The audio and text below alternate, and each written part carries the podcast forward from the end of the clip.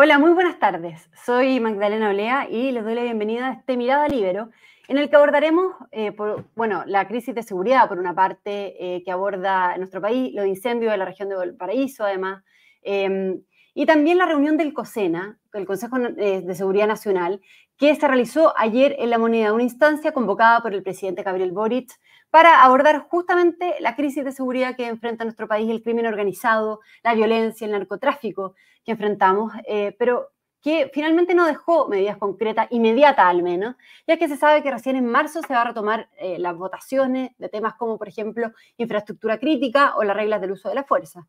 ¿No? bueno, para conversar, conversar, digo, sobre todo esto, le damos la bienvenida a Richard Coyumyan, experto en defensa, experto en seguridad nacional, vicepresidente de Atena Lab, eh, ex oficial de Marina y máster en el King College en Guerra Moderna y por supuesto también columnista del Libero.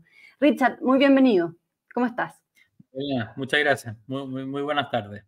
Muy buenas tardes. listo para darle al tema.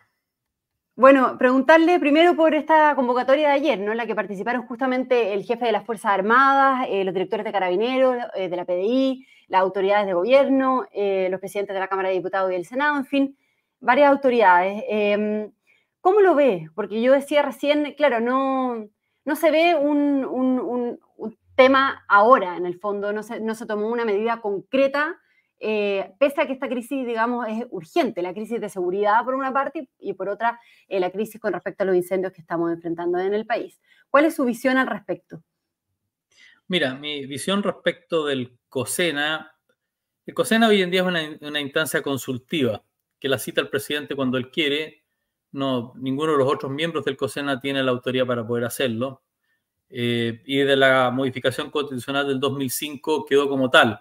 Anteriormente el COSENA que se diseñó en, el, en la constitución del 80 tenía autoridad, los integrantes tenían autoridad sobre los temas, eh, tenían derecho a voto y las resoluciones del Consejo del COSENA eran afirmes, no eran sugerencias. ¿ya?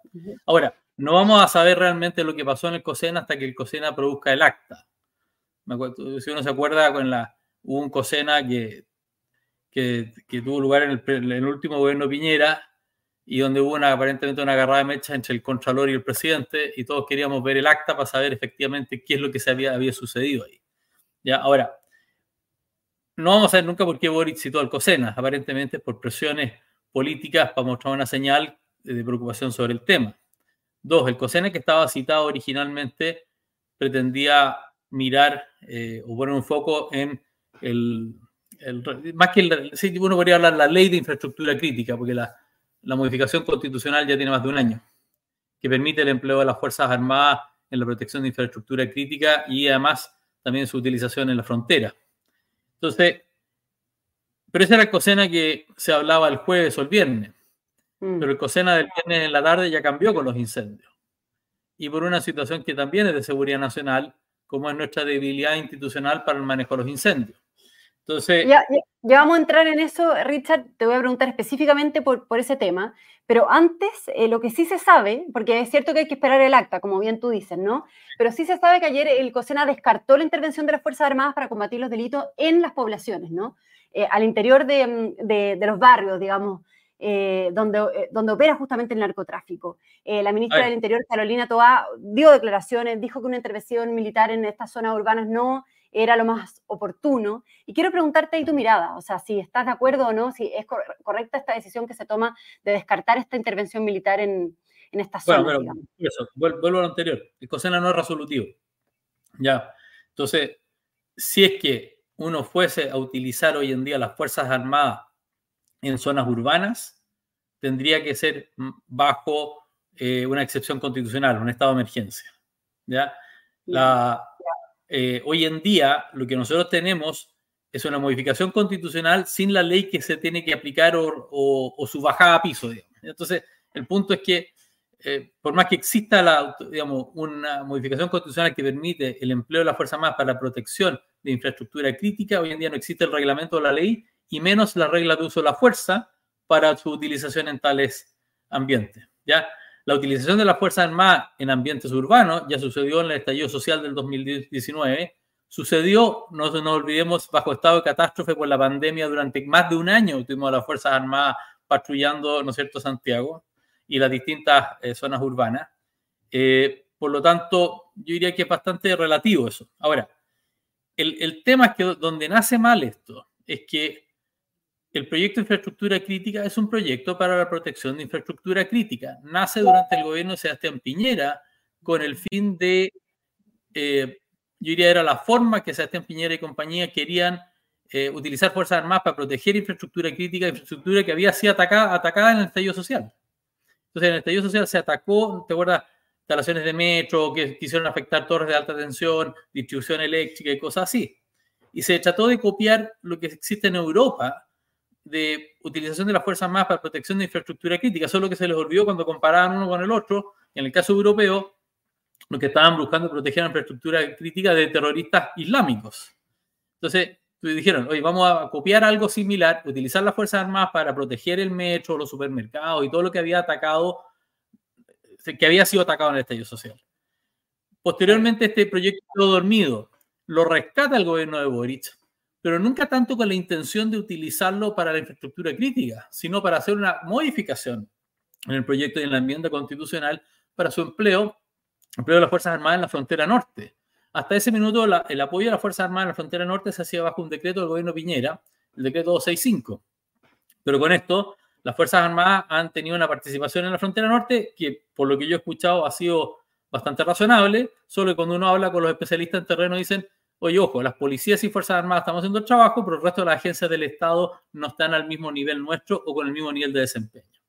Entonces, salta ahora este tema, y yo debo haber sido uno de los que dio como un buen fiesta la semana pasada, a través en columnas de este medio y en otras partes donde realmente escribo, y les dije, oye, infraestructura crítica no es la solución. El crimen organizado no quiere atentar contra la infraestructura crítica. El crimen organizado quiere tener control territorial para desarrollar su negocio, que es distinto. Al crimen organizado no le convienen los incendios de Valparaíso, no le conviene que el metro no funcione o que el terminal de buses de Alameda no esté operativo. Es decir, al, crimen organizado le conviene que el país funcione. Lo que ellos quieren es tener control de ciertos territorios donde operan. Esto es como el crimen organizado es monopólico, tiende a eliminar la competencia, quiere utilizar el territorio y desarrollar su negocio. Entonces, cuando a mí me vienen a mezclar infraestructura crítica con eh, la utilización o utilizar las Fuerzas Armadas en eso, es ineficiente. Si el crimen organizado no está atentando contra eso. Tú cuando miras el tema de y cuando miráis el tema de seguridad, el país se divide como en tres grandes secciones. Control de la inmigración ilegal en el norte, y ojo, inmigración ilegal que también es aprovechada por el crimen transnacional para entrar y salir de Chile. Dos, la insurgencia mapuche que opera en la macrozona sur, y es una insurgencia que además a veces tiene cara de terrorismo y a veces tiene cara de delincuencia y permite también la operación de grupos narco y delincuentes para poder financiarse. Y la tercera sección es el crimen, es decir, el nivel de delincuencia, crimen organizado que estamos experimentando en ciudades como Santiago y otras. Y que nos tiene a todos bastante asustados. Y probablemente tú ya en la noche ya no salís manejando el auto tranquilo de la vida y probablemente buscas movilizarte de otra forma. Entonces, ¿Y qué hay que hacer ahí, Richard, en, esta, en este último aspecto, digamos, en términos de crimen organizado? Si en el COSENA eh, tú dices que, o sea, en el fondo no se, por ahora no se han tomado medidas concretas al respecto. A, tu juicio, ¿qué es lo que hay que hacer acá y qué capacidad real tiene el COSENA de actuar o de aplicar medidas? ¿Qué es lo que hay que hacer? Hay otro amigo mío, John Griffiths, como dijo el COSENA, multiplicar por cero. Da lo mismo. Lo que importa acá es lo siguiente. De la reunión del COSENA, lo que yo rescato es que hubo una voluntad política, de los, más que política, una voluntad de los líderes institucionales de Chile, porque no, es, no, no, no son invitados al COSENA conforme son jefes de partido, es decir, son por los roles que, digamos, no sé, Contralor, eh, presidente del Congreso, lo que, digamos, del Senado, de la Cámara de Diputados, etcétera, comandante en jefe de las Fuerzas Armadas. Entonces es una instancia que yo creo puede quedar en nada, pero si ojalá quede en algo en que se, sea como el puntapié inicial para dar inicio a lo que yo llamo una estrategia de seguridad nacional. El presidente la planteó como una estrategia de combate al crimen organizado. ¿ya? Pero yo insisto que los problemas de Chile son más que el crimen organizado, incluyen la macrozona sur, incluyen los problemas que tenemos en el norte. Si tú, esto es como llevar un, enfermo a una, que te llega, como se llama, a una sala de emergencia y solamente le atiendes uno de los problemas, viene accidentado después de un choque, oye, le arreglaste la pata, pero no, no la mano, o no, no viste los otros problemas que podía tener. Entonces, lo que nosotros carecemos acá es de un sistema que opere. ¿Listo? Ahora, ¿el sistema se puede perfeccionar? Sí. Hay un gran elemento que está ausente. Nuestros servicios de inteligencia fueron disminuidos durante los últimos años a una cosa bastante poco útil. Entonces, le explicaba también, y probablemente en el libro hay mucha gente que viene del mundo empresarial y de, y de ejecutivos, etc. Eh, esto es lo mismo que estar en una empresa de consumo masivo y que no tengas una unidad de marketing que te diga a quién le vendo, dónde vendo y a qué precio. Y si me va bien o me va mal. ¿Ya? Entonces, si, sin inteligencia esto no va a funcionar. Sin inteligencia yo no sé dónde están operando los grupos. Anulamos la inteligencia carabinero, anulamos la ANI, entonces, todas las instancias que podríamos haber tenido necesita. Por eso que la, ministra Toa correctamente dice: tengo que mejorar la ley de inteligencia, que lleva años durmiendo en el, Congreso. Tengo, yo no soy muy amigo del Ministerio de Seguridad, pero si mejoramos la ley de infraestructura crítica, es importante, pero es irrelevante en el combate al crimen organizado. Entonces, la más importante de todas las de los, de los, temas legales que el gobierno quiere desarrollar es la ley de inteligencia. El Ministerio de Seguridad Pública creo que va a crear solamente más burocracia. Entonces uno dice, bueno, ¿y cómo me, y cómo me manejo de aquí en adelante si todo esto son cuerpos de leyes que tienen que pasar todavía por el Congreso? Uno bien sabe que una ley no resuelve ese problema, no resuelve si no hay voluntad política y no hay actitud. Yo podría en este minuto poner de acuerdo a tribunales, al Ministerio Público y al gobierno y decir a la Bukele o, digo, o a la Novoa, chiquillos, vayan, agárrenme a todos los delincuentes que están en la calle y me los meten a la cárcel voluntad política. estamos, contra, el tiempo en esto, ¿no? Porque, eh, eh, eh, o sea, este tema es urgente, ¿no? todo, toda la crisis que estamos enfrentando hoy día con, en relación a la seguridad, que, bueno, que, tú lo explicas muy bien, ¿no? Em, y, en ese sentido también, ¿a qué le atribuye la responsabilidad de, hasta este punto al que hemos llegado en Chile? No, la responsabilidad siempre y el gobierno actual no puede ya echarle la culpa al empedrado o al gobierno anterior. Ya lleva casi dos años. ¿ya? Entonces, la responsabilidad constitucional de proveer el bien de seguridad pública a los chilenos es del presidente de la República. Y para eso cuenta con un Ministerio del Interior y Seguridad Pública, la ministra Toá y el subsecretario Monsalvo. ¿Listo? Esos son los principales eh, responsables por proveer. Ahora, evidentemente, están acompañados por el Ministerio Público, que a veces tiene su propia agenda, y tribunales que no participa activamente en, el diseño de la estrategia, pero sí tiene la responsabilidad de ejecutar, el, digamos, de dar justicia y ahí es donde nos enfrentamos a este concepto de jueces, garantistas que a veces, eh, no sé, el punto probablemente liberan gente muy rápido o no los meten a la cárcel o no los, o no los meten a la cárcel mientras está durando el juicio y, y así nos vamos en una y en otra. Entonces, como que los jueces garantistas están muy preocupados que la cosa no se vaya para el otro lado, pero no están preocupados de resolver el problema. Entonces, al final del día, y el gobierno muchas veces, ojo, y también lo hizo el gobierno Piñera, ¿no te acuerdas cuando el subsecretario Gali lo que hacía permanentemente? Presenté querella, presenté querella, y las querellas se iban acumulando dentro del Ministerio Público, pero no resolvían el problema. Entonces, ¿quién es el responsable? El presidente de la República. El presidente de la República tiene las herramientas y las, y las condiciones, es decir, las herramientas para poder eh, controlar la crisis de seguridad, sí, pero también esto parte por darle un respaldo a carabineros en su actuar público. Si, si nosotros los carabineros, al primer balazo que pegan en la calle o al primer compadre que atrapan o a lo que sea, terminan metidos, digamos, procesados por la fiscalía porque no fueron muy cariñosos con las personas que, estaban deteniendo, tenemos problemas. Es decir, hoy en día nosotros enfrentamos delincuentes que andan armados con que, que, andan armados, que disparan en público, que no operan con la misma lógica o la delicadeza del delincuente chileno antiguo eso se perdió. Entonces, uno, esto es como entrar a un partido, oye, esto es como entrar a un partido de, de rugby y decir que no voy a taclear al contrario. Entonces, no. Y, y, en el tema de, del crimen organizado, de lo que estamos, tú, tú, mismo comentabas, y, ya también tomando en relación con los incendios, digamos, tú decías que eh, a ello, al crimen organizado no le convenía que suceda, por ejemplo, los incendios que estamos viendo hoy día de esta magnitud. ¿Por qué sostienes eso? Y entonces, ¿a quiénes les conviene o qué hay detrás, digamos? Eh, ¿Quiénes podrían estar eh, por detrás de, esto que está sucediendo hoy día, no? Mira, la estadística lamentablemente en Chile de detectar la causa, origen de los incendios es muy baja. Creo que para algún medio lo estaba publicando hoy día, ponle que esté con suerte en el 5% de los casos. Eh, entonces, siempre es difícil de probar. Ahora, el crimen organizado, insisto, es negocio. Es control territorial, monopolio, eliminar mi competencia, por eso se agarran entre bandas eh, y no me conviene afectar ni a los que me consumen ni a los que me distribuyen mi producto. Ir a quemar los cerros de Viña del Mar y al Paraíso no le conviene a nadie. A lo único que les puede convenir o querer hacer algo así son desquiciados que son terroristas, anarquistas o pirómanos. Ahora, ¿por qué el sentido común de todas las personas dice que raro, tenemos focos simultáneos en distintas partes, encontramos bidones con acelerantes? Por eso que con tanta, es decir, a tres días de ocurrido, el presidente de la República, la ministra del Interior, el jefe de la defensa y otras autoridades han, han salido en público a decir, aparentemente pasó algo. Tenemos que probarlo. Todos han sido bastante cautos en eso.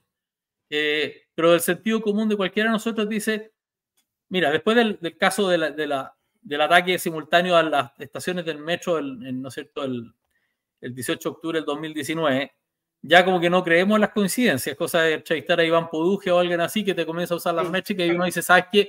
Aquí hay algo que huele raro. ¿Ya? Justamente ayer hablábamos con, con, Iván Poduje en este mismo espacio y él comentaba de una conexión justamente entre los incendios eh, de hoy eh, y, eh, o sea, que le recordaba, digamos, a octubre de 2019, ¿no? Y algo orquestado, como decía el jefe de Defensa Nacional. No, por eso, por eso que yo creo que, ahora, ¿cuál es el punto acá? ¿Qué es lo que me preocupa a mí? Es, nosotros sabemos que en Chile hay incendios entre diciembre y enero, ¿listo? Sabemos, ojo, cuando hay un año lluvioso el pasto crece más a revés de los años cuando llueve menos, que crece menos y tenemos menos incendios.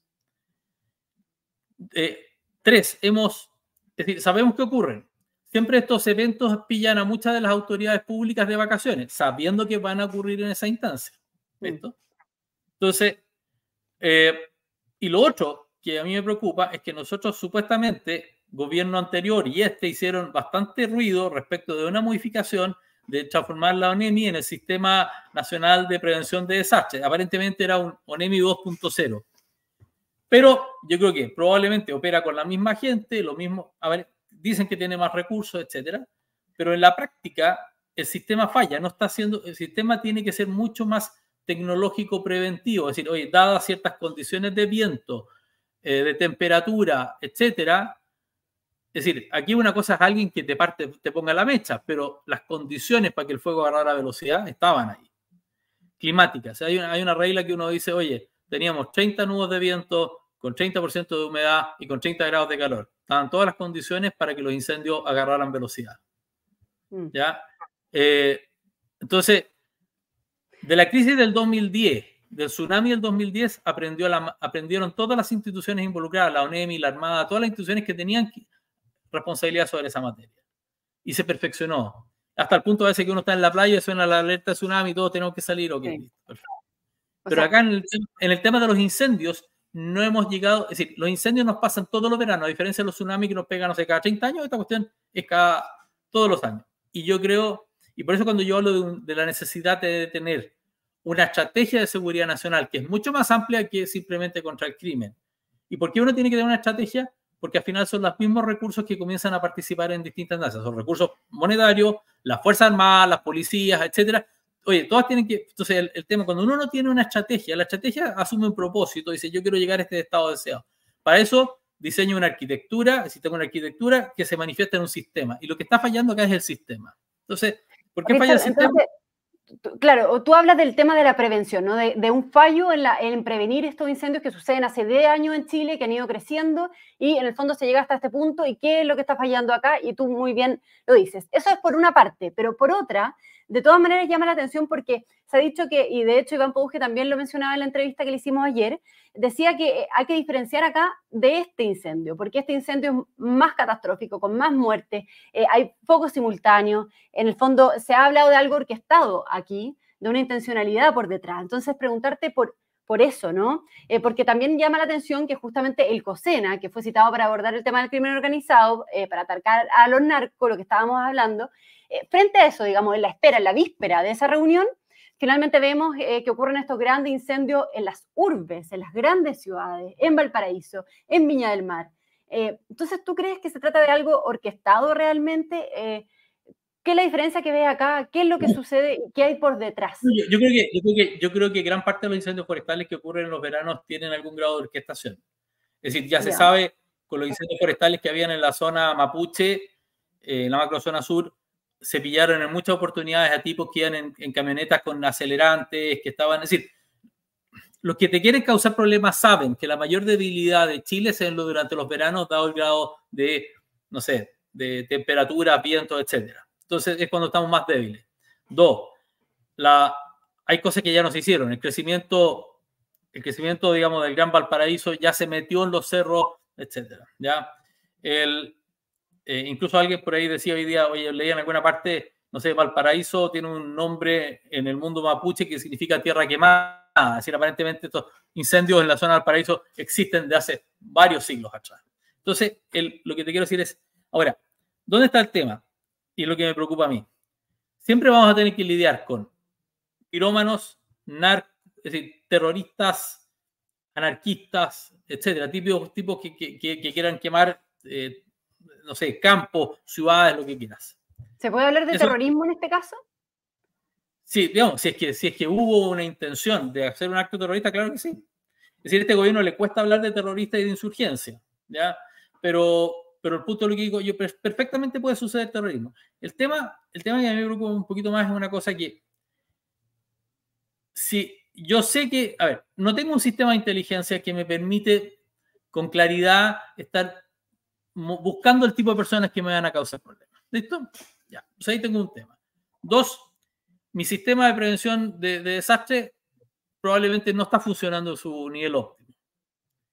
Pero cuando yo estoy en estas condiciones climáticas de ese tipo, tengo que tener a mi sistema en alerta y tengo que estar mirando y tengo que estar atento y tengo que tener probablemente drones en el aire y tengo que tener probablemente satélites que están mirando la, geografía para, eh, para poder actuar porque pueden haber incendios accidentales, porque una vez que el incendio partió, si fue causado por un, por un pirómano o, por, en forma accidental, ya partió el incendio. Pero eso no lo tengo. Y esto hay, una, siempre una lección que yo le digo a la gente de, no sé, años atrás se cayó un avión Aeroperú saliendo del Callao. El, entonces, el radar del aeropuerto estaba fallado, ¿ya? No, no daba la función de altura. Era de noche, por lo tanto el piloto no tenía visual. Cuando uno pega el Callao, el tiro está sobre el mar. Y la otra era el, el sistema altímetro que le da la altura al piloto había sido tapado con un masking tape cuando lo estaban revisando el avión en el aeropuerto. Bastaba que una de esas tres cosas existiera, que, eh, que el altímetro no estuviera con masking tape, o el radar del aeropuerto funcionara, o fuera de día y el avión no se haya caído. Murieron 100 personas. That's the end of the story. Entonces, al final del día lo que te quiero decir es, yo tengo que, tengo que tener un sistema que es capaz de lidiar en el mundo moderno con crimen organizado, con terroristas, con insurgentes, con delincuentes, con incendios, con lo que sea. Pero si yo no tengo el sistema, no va, no va a suceder. Los que aparentemente tenían un sistema bastante perfecto para prevenir ataques sobre su país eran los israelitas. Les falló porque probablemente tenían una falla o no, o no se dieron cuenta. Pero cuando tú vives en, los tiempos actuales, es como cuando mucha gente vivía en Santiago. Antes gente en Santiago no tenía alarma en su casa. Hoy en día vivían en condominio y con alarma. ¿Por qué? Porque vais subiendo los niveles de seguridad. No salgo de noche. Y, podrían ser también narcotraficantes quienes están detrás de estos incendios intencionales. No, te insisto que no, porque no le conviene al narco quemar territorios ni afectar a las poblaciones que ya sea le consumen o le distribuyen el producto. Ya, ok. o sea, no, es algo como, como, por ejemplo, lo que sucedió en Colombia, eh, de, relacionado con el narcotraficante, en el fondo para generar caos, para que el Estado reaccione. ¿No, no lo ves por ahí? No, no, no. Yo creo que nosotros lamentablemente aquí sumamos un tercer... Es decir, si ya teníamos problemas de, de la, el de la frontera norte, el del crimen organizado en la ciudades principales, el de la insurgencia en la macrozona sur, agregamos un cuarto problema que se nos quedó bastante claro, que es los incendios forestales en el verano, muchos de los cuales están causados en forma intencional. ¿Quiénes los causan y de dónde viene el origen? Esa es una de las primeras labores que hay que, digamos, investigar ahora. Entonces, tú me dices, bueno, ¿y qué es lo que hago ahora? Ahora tengo que asegurarme que las autoridades de gobierno estén atentas a lo que ocurre. Dos, no, porque aquí son muy buenas para reaccionar después del desastre, pero no antes. Son malas, tienen poca capacidad de prevenir, son buenos para actuar después. Es decir, Boric está desplegado hoy día prometiendo el oro y el moro, haciendo, digamos, todo el trabajo del terreno con la gente. La, pero ya el desastre quedó. Entonces, lo que quiero decir es, uno tiene, tiene que tener al gobierno encima de la pelota. Dos, tiene que darle empoderamiento a las Fuerzas Armadas en las zonas que ya opera y a carabineros. ¿Listo? Cuando llegue el periodo, regresando el verano, que quedan tres, cuatro semanas, sacar rápido la ley de inteligencia y las reglas de uso de la fuerza, porque lo que yo creo que sí va a suceder, a pesar de que no me gusta, porque las Fuerzas Armadas no están diseñadas para manejar el orden público, es darles reglas de uso de la fuerza que les den reglas claras de cómo operar y eviten que los soldados y marinos y aviadores terminen en la cárcel junto con los carabineros. Richard, para, para, ir finalizando, lo último, em, el presidente Boric habló de esto de, y se refirió a los detenidos que hay respecto a los incendios, digamos. Em, ¿Tú esperas que esta vez no haya impunidad respecto em, bueno, a lo que suceda con, con, las personas detenidas? Porque Boric, eh, el presidente Boric dijo a esos miserables los vamos a encontrar y los vamos a meter tras las rejas, digamos. Eh, ¿Qué expectativas tiene al respecto? Y con eso finalizamos. Yo creo que tengo alta expectativa. Yo creo que el presidente Boric eh, ha ido aprendiendo. Evidentemente no estaba, no estaba preparado para todo lo que le tocó manejar, tal como van a reversar, ¿no es cierto?, las pensiones de gracia. Eh, yo creo que va efectivamente, va a haber una búsqueda. A mí lo que me preocupa es que solamente se focalicen los tipos de los incendios y en los criminales que operan en las ciudades y que se olvide de los grupos que andan quemando casas y campos y gente en, la macrozona sur, o cómo se llama, eh, o los que permiten y fomentan el ingreso de inmigrantes ilegales y de crimen transnacional a través de nuestras fronteras en el norte. Si atendemos dos de los cuatro problemas, no vamos a salir de donde estamos metidos.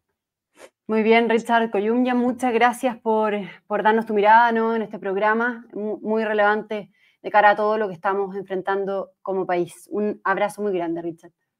Muchas gracias, Magdalena. Y yo creo que como para cerrar y para que todos se lleguen a algo así como una línea, eh, al igual que muchas cosas en la vida, si uno navega sin una estrategia, no va a lograr resultados. Y aquí lo que falta es una estrategia más amplia que una estrategia de ataque al crimen organizado, sino es una estrategia de seguridad nacional que uno que se haga cargo de, de que podamos vivir y, no sé, vivir, eh, desarrollarnos en un país seguro. Eso es lo que queremos al final. Mm, y en este minuto no lo tenemos. Muchas gracias. Que tengas buen día. Una estrategia más amplia y contundente. Muchas gracias, Richard. Gracias también a todos quienes nos sintonizaron en este Mirada Libero. Que tengan una muy buena tarde. El Libero, la realidad como no la habías visto. Haz que estos contenidos lleguen más lejos haciéndote miembro de la red Libero.